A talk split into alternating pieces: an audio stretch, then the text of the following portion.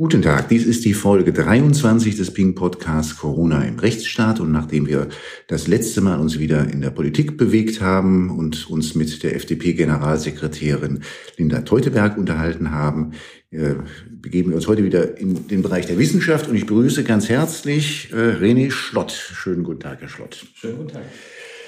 Ähm, ich darf Sie kurz vorstellen, äh, denjenigen, die Sie nicht so gut kennen. Sie sind Historiker. Richtig. Ja und sind am Zentrum für zeithistorische äh, Forschung in Potsdam, äh, wo sie zurzeit äh, sich habilitieren. Das ist richtig, ja. Und ich habe gefunden, dass sie sich habilitieren über Raul Hilberg. Ähm, können Sie kurz, kurz mal sagen, wer das war? Ja, Raul Hilberg war eine ziemlich interessante Figur des 20. Jahrhunderts. Er war nämlich der erste ähm, Wissenschaftler, der systematisch den Holocaust erforscht hat. Selber 1926 in Wien geboren, 38, 39 äh, vor den Nazis in die USA geflüchtet, hat er sich dann in den 50er Jahren als erster Wissenschaftler, Politikwissenschaftler, systematisch mit dem Holocaust als Gesamtgeschehen beschäftigt und hat dazu eine bahnbrechende Studie vorgelegt 1961, The Destruction of the Peden Jews, die eigentlich heute noch als Meilenstein der Holocaust-Geschichtsschreibung gilt. Ist das jemand, der in Vergessenheit geraten ist? Der ist äh, in Vergessenheit geraten, die meisten, meisten kennen ihn nicht. Ähm, er, wenn ich aber in Vergessenheit geraten sage, dann kann ich, muss ich eigentlich sagen, war eigentlich nie eine so prominente Figur in der, in der Geschichtswissenschaft, weil das, weil Holocaust galt eben zu dem Zeitpunkt, als Hilberg es erforschte, noch als ein völliges Außenseiterthema. So ändern sich nach 60 Jahren die Zeiten. Ähm, Sie sind auch journalistisch viel unterwegs, nicht? Ähm, und ähm, das Journalistische hat dann letztlich Sie zu dem Thema Corona gebracht und uns zusammengebracht, weil sie doch sehr, sehr frühzeitig schon sich sehr deutlich kritisch geäußert haben. Die ersten Beiträge habe ich gefunden, ich glaube Süddeutsche Zeitung Mitte März bereits. Ähm, was hat Sie, wenn Sie sich mal so zurückerinnern, Mitte März, was hat Sie da so vor allen Dingen in der Beobachtung bewegt? Was, was waren da so Ihre Überlegungen und Eindrücke? Die Motivation war eigentlich das pure Entsetzen, um ganz ehrlich zu sein. Ähm, das Entsetzen einmal darüber, in welcher, in welcher Massivität und in welchem, in welchem Tempo in diesem Land Grundrechte außer Kraft gesetzt werden können oder eingeschränkt werden können. Das war mir schlicht vorher nicht klar. Ich kannte das Infektionsschutzgesetz nicht. Ich wusste nicht, dass es eine derartige Schwachstelle unserer Demokratie ist. Und das Entsetzen war zweigeteilt. Es war einmal eben diese, diese Schnelligkeit, mit der Grundrechte eingeschränkt werden konnten. Und zwar nicht irgendwelche Grundrechte, sondern wirklich demokratienächste Grundrechte, wie die Versammlungsfreiheit. Und es war auch das Entsetzen darüber, wie willfährig, wie bereitwillig das von der Bevölkerung auch hingenommen worden ist. Ich glaube, wir müssen nicht darüber diskutieren, dass es ein gefährliches Virus gibt und dass wir wenig über dieses Virus wissen und dass viele Menschen dem Virus bereits zum Opfer gefallen sind. Aber dennoch habe ich mich früh gefragt, äh, gibt es in diesem Land sozusagen nur noch ein einziges Interesse, dem alle politischen Entscheidungen, alle gesellschaftlichen, sozialen Entscheidungen ähm, untergeordnet werden. Und das war das virologische Interesse, was eben im März ähm, 2020 dominant war. Und das hat mir als Bürger tatsächlich nicht Angst gemacht, aber doch Sorge bereitet. Also der Artikel in der Süddeutschen Zeitung war ja als ein Zwischenruf gekennzeichnet, als eine Warnung. Ja, bestimmte Maßnahmen sind sicherlich gerechtfertigt, aber bitte bedenkt, gemeinsam auch mit anderen gesellschaftlichen Gruppen, mit Soziologen, mit anderen Kompetenzen, auch mit Wirtschaftswissenschaftlern, die langfristigen Wirkungen dieser Maßnahmen. Was haben Sie für ein Feedback bekommen damals auf den Beitrag? Ähm, ein wirklich total überraschendes. Ähm, ich bekam von vielen Seiten dann auch von der Redaktion der Süddeutschen Zeitung einen Shitstorm angekündigt. Äh, was mich aber tatsächlich erreicht hat, und das musste ich erst googeln, weil, weil ich, das Gegenteil von Shitstorm gar nicht kannte, bis dahin war ein Candy Storm.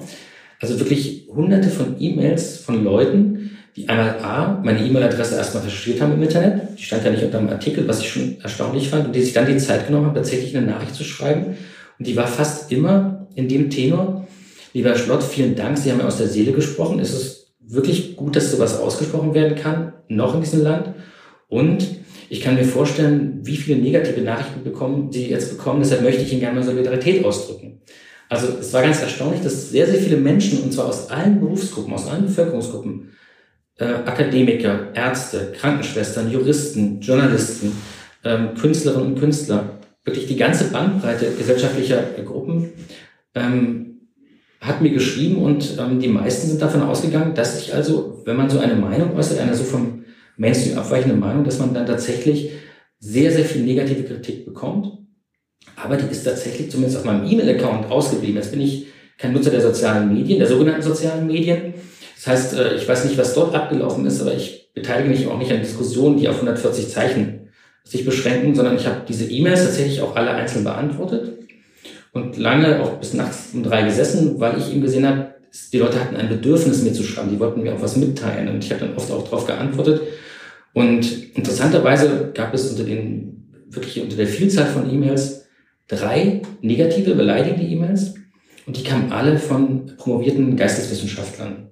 Und das hat mir eigentlich am meisten Sorge bereitet, dass die Leute, die eigentlich diskursfähig sein sollten, qua akademischer Ausbildung, qua akademischem Amt, äh, dass sie sich als nicht diskursfähig erwiesen haben. Und das hat tatsächlich dann auch, wurde dann auch juristisch geklärt mit diesen Personen, ähm, ähm, was da vorgegangen war.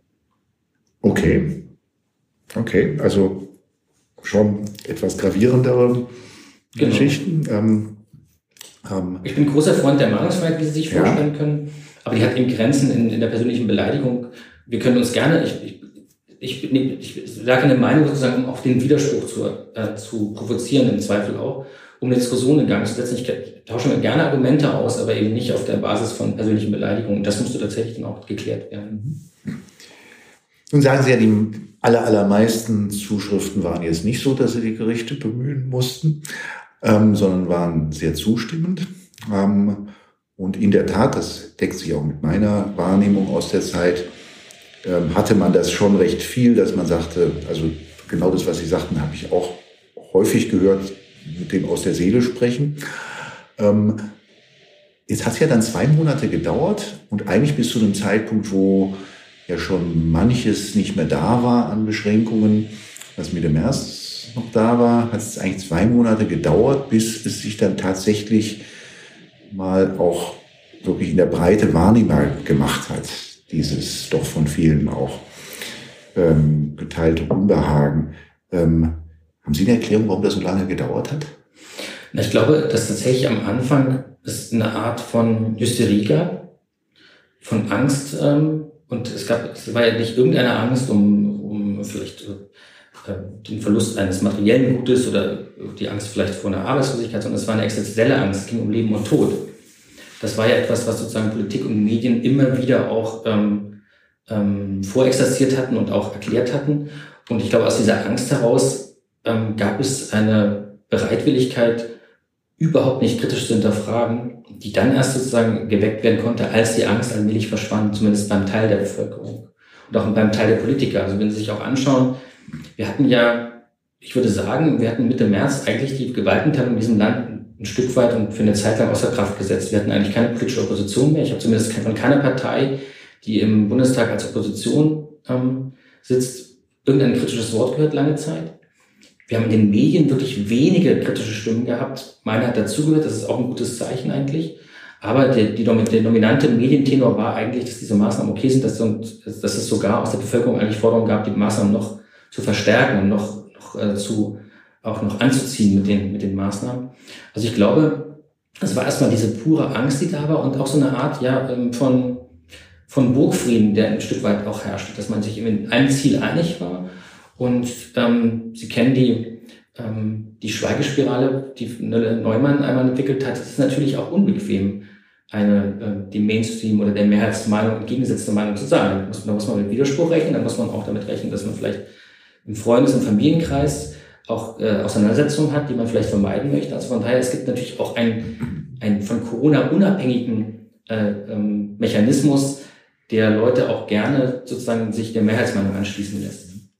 Die Schweigespirale wird manchen unserer Zuhörer nicht vertraut sein. Können Sie das mal kurz erläutern? Ja, das ist genau diese, was ich, was ich eben sagte. Also ähm, Schweigespirale heißt, dass man eigentlich ähm, ja, dann besser den Mund hält, wenn man das Gefühl hat, man, dass man nicht der Mehrheitsmeinung angehört, weil man eben mit den Nachteilen, mit denen man dann zu rechnen hat, äh, die nicht in Kauf nehmen möchte. Dass man vielleicht berufliche Nachteile hat, dass man vielleicht Nachteile hat im persönlichen Umfeld, wenn man eben eine Meinung äußert, die nicht die Mehrheitsmeinung ist, weil das unbequem sein kann, so dass man dann lieber, das lieber verschweigt. Was hat das für Folgen in der Demokratie? die sind für eine Demokratie gefährlich, die Folgen, weil es dann sozusagen, ähm, weil es dann eine große, möglicherweise eine große schweigende Mehrheit gibt. Äh, und diese, eine Minderheit von lauten Leuten, von, von Leuten, die, die auch eine Sprechmöglichkeit haben über Presse, über Medien, über Politik, äh, dann einen Diskurs bestimmen. Jetzt sind wir ja ein bisschen weiter als Mitte März. Jetzt haben wir jetzt schon drei Monate mit dieser Situation, die sich ja jetzt auch entwickelt hat.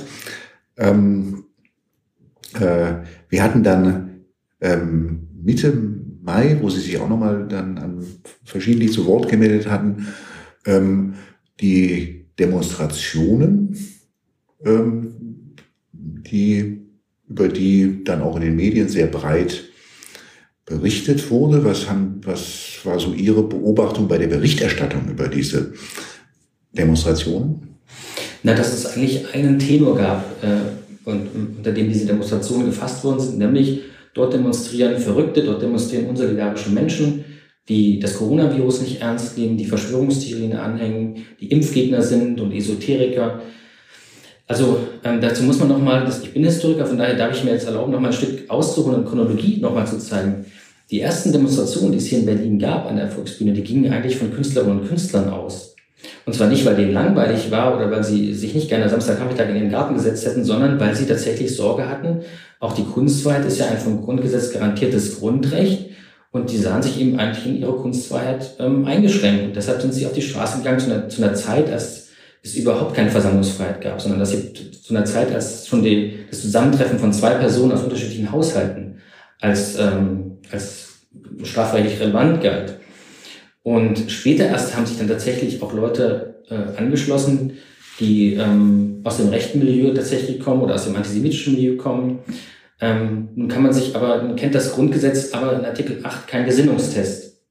Es kennt zwar Einschränkungen der Versammlungsfreiheit, nämlich dass die Leute sich unter freiem Himmel ohne Waffen vers versammeln dürfen und das, das Nähere ein Gesetz regelt, aber äh, unsere Verfassung kennt nicht den Grundsatz, okay, wir prüfen erstmal, für was die demonstrieren wollen und gefällt uns das überhaupt und dann entscheiden wir erst, ob die auf die Straße gehen können. Also ich muss es als Demokrat hinnehmen und auch die Qualität einer Demokratie zeigt sich ja, wie sie mit diesen Minderheiten umgeht.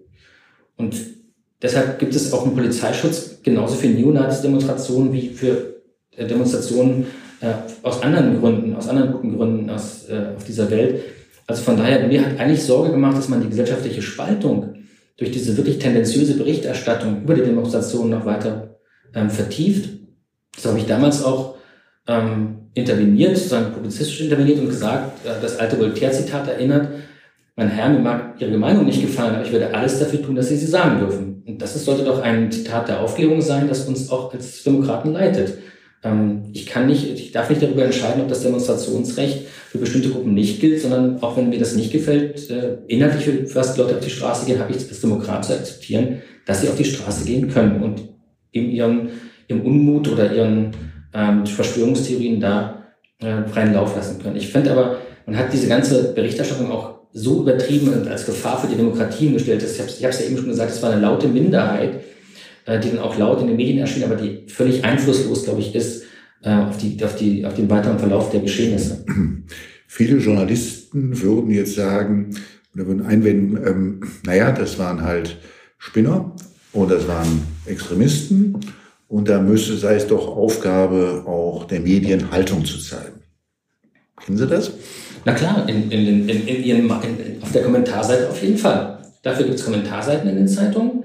Und da, muss, da, da zeigt ein Journalist mit seinem Namen oder eine Journalistin mit ihrem Namen auch Haltung, das ist gar keine Frage. Aber in der reinen Berichterstattung über solche Demonstrationen, da muss ich doch, da muss benannt werden, dass erstmal, dass die Demonstrationen von Leuten ausgegangen sind, die tatsächlich für ihre Grundrechte auf die Straße gegangen sind, die mit einem Grundgesetz auf die Straße gegangen sind. Dass sich dann später Leute, die diesen Demonstrationen angeschlossen haben, die das, die das Ganze vielleicht missbraucht haben oder einfach auf den Zug aufgesprungen sind, das muss doch benannt werden. Also ich finde, da muss eine ganz klare Trennung zwischen Berichterstattung und der Meinungsseite da sind, dem Kommentar.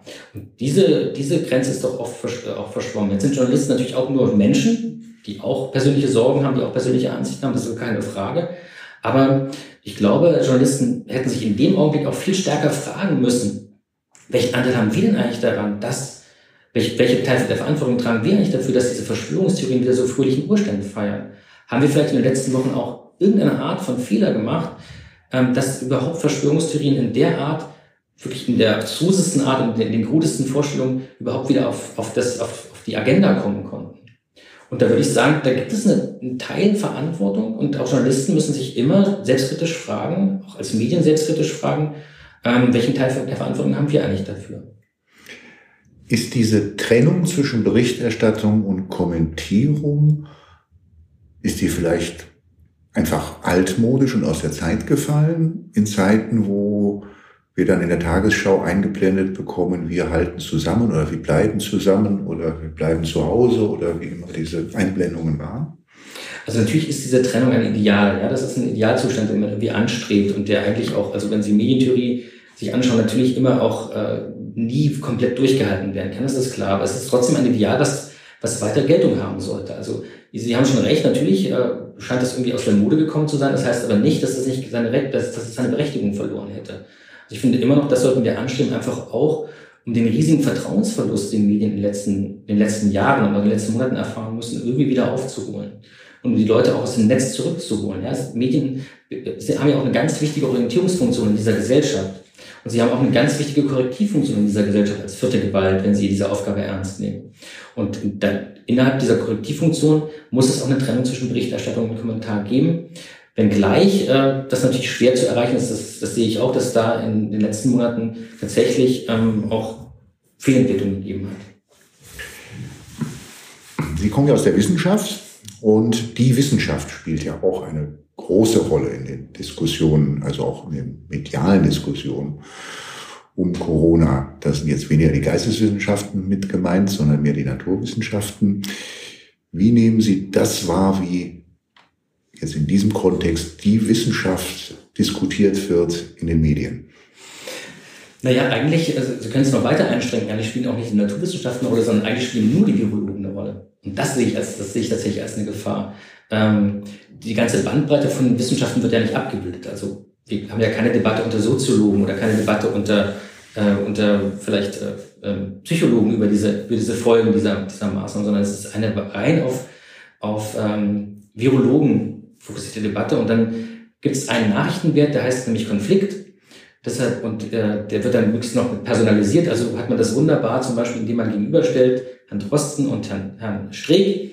Und da hat man zwei Figuren, die kann man, da kann man irgendwie einen Zweikampf stilisieren. Also ist diese, dieser Zweikampf der Virologen gehorcht irgendwie auch ganz stark der Nachrichtenwerttheorie. Da kann man wunderbar, es sind beides auch irgendwie sympathische Figuren und beides auch ähm, fotogene Figuren, die man auch gut zeigen kann, gut auch im Foto zeigen kann. Also ähm, dieser diese Wissenschaft hat in, die wird personalisiert auf fast nur zwei Personen in Deutschland.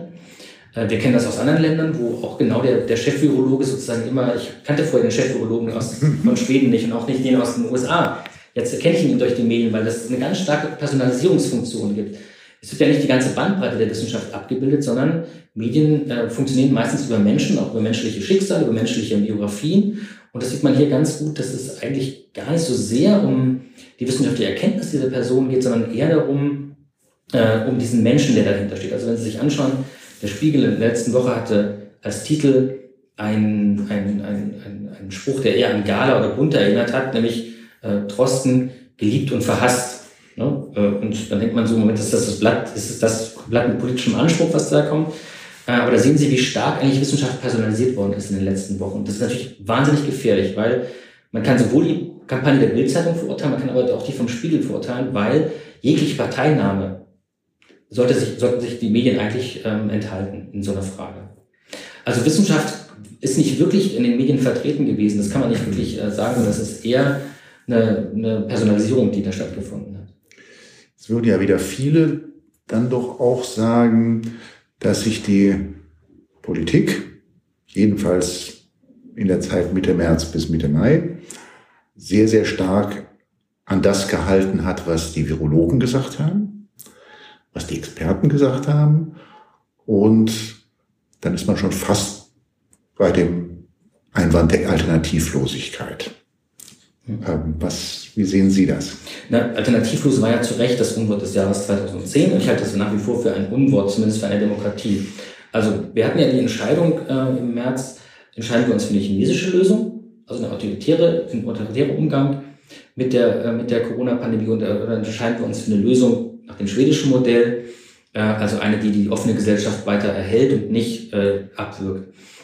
Und ich muss sagen, ähm, wenn Sie sagen, es wurde auf Virologen gehört, es wurde ja noch auf ganz bestimmte Virologen gehört, nämlich auf das RKI und auf, auf Herrn Drosten. Andere Biologen sind ja gar nicht zu Wort gekommen oder wurden sozusagen von, vom Kanzleramt gar nicht befragt. Man hat sich also wirklich auf einzelne ähm, Expertisen verlassen. Das muss Politik auch tun, das, das ist völlig nachvollziehbar. Aber man hätte vielleicht äh, doch rechtzeitig auch die Meinung von mehreren Wissenschaftlern einnehmen müssen und dann eine Entscheidung treffen, die in der Mitte, äh, die in der Mitte sozusagen liegt und möglichst viele gesellschaftliche Interessen mit einbindet. Diese, Gesellschaften sind ja immer als Ausgleich verschiedener Interessen. Sie kann nie auf ein Interesse nur gerichtet sein. Und das gab es eben äh, seit Mitte März, dass es nur ein einziges Interesse gab. Ich habe damals in dem Süddeutschen Artikel im Entwurf noch einen Satz drin gehabt, wird die Bundesrepublik jetzt vom RKI, vom Robert-Koch-Institut aus regiert. Der wurde mir dann rausgestrichen, weil die gesagt haben, na, im Feuilleton hat so ein ganz politischer Satz eigentlich nichts zu suchen. Aber schon damals hatte ich das Gefühl, mhm. es gibt sozusagen eine Regierung aus dem Robert-Koch-Institut heraus, und dass der demokratisch nicht legitimiert ist. Und das ist ja wichtig zu unterscheiden. Man kann sich von, ähm, von Wissenschaft beraten lassen, man muss sich von Wissenschaft beraten lassen, aber die Entscheidungen als solche müssen dann demokratisch legitimiert sein. Und ähm, da habe ich zum Beispiel, was die Frage der Schulschließungen angeht, wirklich ähm, ähm, Bedenken gehabt, einfach schon sehr frühzeitig, ob das tatsächlich eine Maßnahme war, die auch in virologischer Hinsicht gerechtfertigt war. Da gibt es ja sehr, sehr unterschiedliche Ansichten dazu. Und wenn wir nach Schweden schauen, da wurden die Kindergärten und die Grundschulen ja äh, weiter offen gelassen und ähm, das hat nicht dazu geführt, dass der R-Wert, über den wir heute ja gerne sprechen und gerne ausführlich sprechen, bis auf zwei Nachkommastellen, dass der R-Wert signifikant dort gestiegen ist in Schweden. Der Virologe Drosten betont immer, dass er ja nicht für Entscheidungen zuständig sei. Gleichzeitig hat er aber auch immer sehr klare Meinungen.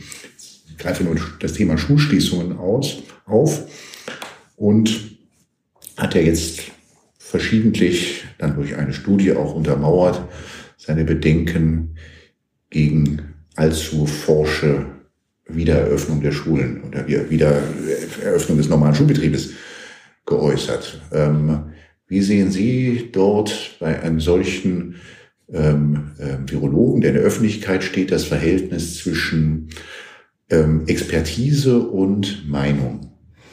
Man muss sagen, dass ähm, dass er in solchen Fragen tatsächlich Maß und Mitte verloren hat. Also ich erinnere auch an das Spiegelinterview in der letzten Woche, als er unwidersprochen und unhinterfragt ähm, behaupten konnte, dass, dass die Maßnahmen der Virologen in Deutschland 50.000 bis 100.000 Menschenleben gerettet hätten.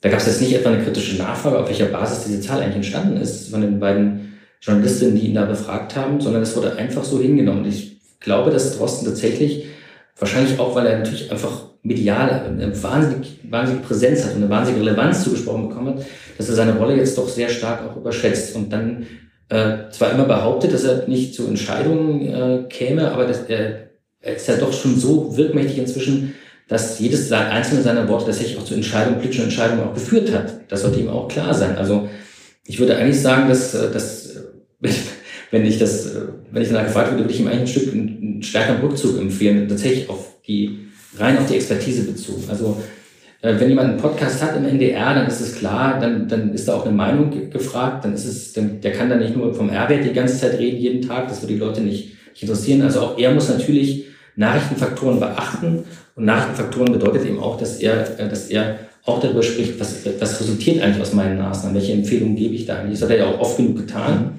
auch in der Öffentlichkeit, hat sich auch zur Maskenpflicht etwa geäußert und zur Wirksamkeit äh, von Masken auch ganz unterschiedliche Dinge gesagt, auch sehr widersprüchliche Dinge gesagt. Das gehört zur Wissenschaft dazu, aber man sollte eben diesen, diesen Irrtumsvorbehalt tatsächlich auch ähm, immer auch mit benennen. Trauen sich Journalisten da nicht noch kritisch zu fragen? Also das ist ja auch etwas, was einem auffallen kann, wenn man den Podcast mal hört, wo ja auch immer eine Wissenschaftsjournalistin Fragen stellt, aber man manchmal den Eindruck hat, sie gibt eher Stichworte als nachzufragen. Trauen die sich nicht oder was, was ist so Ihre Beobachtung? Na, meine, Beobachtung ist eigentlich, dass in den Redaktionen, ich weiß jetzt von verschiedenen Zeitungen und Zeitschriften tatsächlich die gleiche Spaltung äh, vorherrscht, wie wir sie auch aus der Gesellschaft kennen. Warum sollte das auch anders sein? Wir haben ja ungefähr über den Daumen gepeilt 90 Prozent Zustimmung für diese Maßnahmen und 10 Prozent ungefähr Leute, die kritisch nachfragen. Genauso sieht es in den Redaktionen aus. Also da gibt es eine große, einen großen, zumindest der Zeitung, die ich kenne und wo ich, wo ich äh, Kontakte habe in den Redaktionen, äh, gibt es eine große Zustimmung zu den Maßnahmen, ein unkritisches Hinterfragen. Und die wenigen Redakteure, die dann noch sind, die versuchen eben auch mal einen Beitrag äh, durchzusetzen, auch mal einen Beitrag irgendwie einzustreuen. Aber äh, die stehen eigentlich eben dieser großen Übermacht von 90 Prozent ähm, Zustimmung dann auch ein Stück weit äh, machtlos gegenüber, weil letztlich entscheidet natürlich ein Chefredakteur, eine Blattmacherin, ein Blattmacher, was dann letztlich im Blatt auch landet. Und auch innerhalb der Redaktion sind solche kritischen Kommentare sehr, sehr, ähm, ja, werden auch sehr skeptisch gesehen.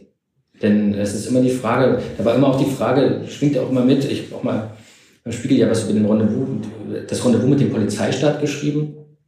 Natürlich ist das immer eine Abwägungsfrage. Will ein Blatt so einen Kommentar veröffentlichen und ähm, riskiert man möglicherweise auch, dass Leute dann ihr Abo kündigen oder ähm, möglicherweise eben anders äh, reagieren auf solche Kommentare. Aber ich glaube, Presse, die Aufgabe der Presse ist ja immer zu irritieren die haben auch eine ganz starke Irritierungsfunktion. Also wenn, wenn ich eine Zeitung lese, wo, wo ich sozusagen nicht ein einziges Mal mich darüber ärgere, irgendein Kommentar, dann hat, sie die, hat die Zeitung ihre, ihre, ihre Funktion mhm. verfehlt. Es ist ja genau diese, dieses, dieses, diese Funktion zu irritieren, einen anderen Blickpunkt einzubringen, nicht den vorherrschenden. Und ähm, da gibt es, glaube ich, auch gegenüber Virologen, zumindest gegenüber einzelnen Virologen, ähm, doch eine sehr starke ja, Sympathie oder ich weiß nicht, wie ich es anders erklären kann, oder so eine, eine gewisse Wissenschaftsgläubigkeit und äh, keine kritisches Hinterfragen. Während andere Virologen wiederum oder andere Mediziner sich äußern, einfach wirklich unterschiedslos ähm, dann gebasht werden. Das haben wir auch, dass es bestimmte Personen gibt, die eben als, als Persona non grata gelten und die sofort als Verschwörungstheoretiker oder als Spinner äh, in Zeitungen auch betitelt werden, ohne sich vielleicht auch nur mal die Mühe zu machen, äh, zu schauen, gibt es vielleicht doch irgendein Argument oder welches Motive leiten dann eigentlich diesen Herrn oder jene Dame äh, wenn, wenn sie sowas äußern. Mhm. Also da würde ich mir, ich meine, mehr, mehr Differenzierung ist immer gut, ähm, aber auch wenn die Forderung sich platt anhört, aber da würde ich mir wirklich mehr Differenzierung auch wünschen. Und ich glaube auch ähm, fest daran, man sieht ja jetzt, äh, dass es da die ersten Schritte gibt, dass diese Sache, dass diese, diese Fehlentwicklung der letzten Monate auch ein Stück weit mal aufgearbeitet werden, auch innerhalb von Redaktionen. Eine Frage wollte ich noch unbedingt stellen, dann wohl zum Abschluss. Ähm, nämlich die Frage nach der ostdeutschen Perspektive, die Sie, habe ich einem Interview entnommen, ähm, die Sie auch einmal gestellt haben. Ich habe mal einen Shitstorm bekommen, als ich mal einfach eine Äußerung einer Kollegin weitergegeben habe, dass man sich im Osten, das war so Anfang Mitte März, an alte Zeiten erinnert fühlt. Wie, also Sie sind auch, Sie sind in Ostdeutschland groß geworden? Ja. ja. Ähm, wie, was ist da so Ihre ja, Meinung zu oder ja, Beobachtung zu? Ja, ich bin ja sogar noch in der DDR groß geworden. Also ich kenne noch, kenn noch diesen ähm, kommunistischen Staat. Und interessanterweise, als ich den Artikel in der Süddeutschen schrieb, dann hat ein Kollege zu mir gesagt, ich habe das mit ihm besprochen, da meinte er, interessant, ich glaube, sowas kann nur ein Ostdeutscher schreiben. Da habe ich gesagt, nein, das ist doch völliger Quatsch. Das kann doch jeder schreiben, denn diese Demokratie lebt und jeder kann von seinem Grundrecht auf Meinungsfreiheit Gebrauch machen. Ähm, und dann habe ich eine Weile drüber nachgedacht, äh, dachte, vielleicht ist es doch, ähm, vielleicht ist da doch was dran. Nicht so sehr, weil ich mich an alte Zeiten erinnert fühle, das ist, das, dafür war ich zu jung, um das jetzt wirklich sagen zu können, sondern weil ich denke, dass diese Art von Freiheit, in der wir hier leben, in der offenen Gesellschaft, eben etwas ist, was für den Osten nicht selbstverständlich ist, sondern das ist etwas, was erst seit 1990 da garantiert ist. Und deshalb ist man vielleicht auch ein bisschen sensibilisiert dafür, wenn man das plötzlich verliert. Wenn plötzlich diese Grundrechte außer Kraft gesetzt werden. Und wie gesagt, es war mein erster Impuls, war in der große Schock darüber, dass das möglich ist. Ich hielt es, ich habe es einfach vorher nicht für möglich gehalten. Ich habe mich vorher nicht besonders fürs Grundgesetz interessiert. Ich habe gerne in dieser Gesellschaft gelebt, lebe nach wie vor gerne in der Gesellschaft. Aber mir war einfach nicht klar, dass man, dass es auch in so einer, in unserer Demokratie möglich ist, das derartig schnell und umfassend außer Kraft zu setzen. Und natürlich war ich, war ich ein Stück weit sensibilisiert durch die Wahlerfolge der AfD im letzten Jahr, vor allem im Osten wo man sich halt schon, dann schon mal Gedanken gemacht hat, was ist denn eigentlich, wenn so eine Partei mal in, in einer der Landesregierungen sitzt im Osten oder Koalitionspartner wird, ähm, wie würden die denn vielleicht versuchen, gegen politische Gegner vorzugehen? Deshalb habe ich auch in dem ersten Artikel äh, geschrieben, aus dieser, genau aus dieser Alarmhaltung, die ich im letzten Jahr schon entwickelt hatte, ähm, dass das Ganze ja irgendwie wie das Drehbuch einer rechtspopulistischen Machtübernahme aussieht. Das war natürlich übertrieben. Und das war natürlich auch eine Zuspitzung, die mir auch, die mir auch viele vorgehalten haben. Aber ich habe gedacht, genau so müsste es doch eigentlich ablaufen. Wenn die AfD mal an die Macht kommt, dann sucht sie sich so einen Grund, ob der jetzt legitim ist oder nicht, Ähm, ähm, oder? Und dann versucht sie da sozusagen genau aus diesem Grund die ganzen Grundrechte auszuhebeln, aber eben um ihre politischen Gegner auszuschalten. Also ein Stück weit kam diese, ist diese Ausprägung in zweifach. Man wird einmal als Ossi ja immer verantwortlich gemacht für die Folge der AfD, in, äh, auch wenn man sie selber nicht wählt und Gegner dieser Partei ist, weiß ich auch nicht, woher das kommt. Aber und zum Zweiten eben aus dieser Erfahrung, dass Grundrechte nichts ist, sind, mit dem ich aufgewachsen bin. Ich bin ähm, äh, als Katholik in der DDR aufgewachsen, das nochmal eine zusätzliche Schwierigkeit äh, beinhaltete. Und bin deshalb ähm, natürlich sehr sensibel, wenn sowas wie Religionsfreiheit, wie Reisefreiheit, wie Freizügigkeit innerhalb des Bundesgebietes, wie das Grundrecht auf Asyl, wie die Meinungsfreiheit, wie Versammlungsfreiheit, Gewerbefreiheit, die Freiheit der persönlichen, äh, die, der, der Entwicklung der freien Persönlichkeit in Artikel 2, wenn sowas äh, plötzlich eingeschränkt wird. Da hat man, glaube ich, äh, als Ostdeutscher vielleicht eine höhere Sensibilität dafür.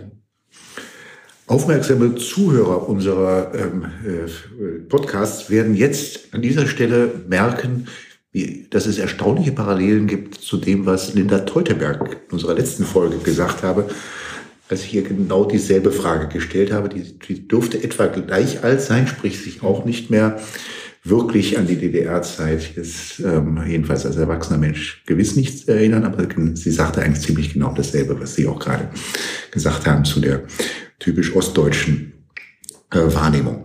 Herr Schlott, wir sind am Ende unserer Zeit. Deswegen vielen, vielen herzlichen Dank ähm, für dieses spannende ähm, Interview. Und ja, bis zum nächsten Mal. Bis zum nächsten Mal. Vielen Dank für die Einladung.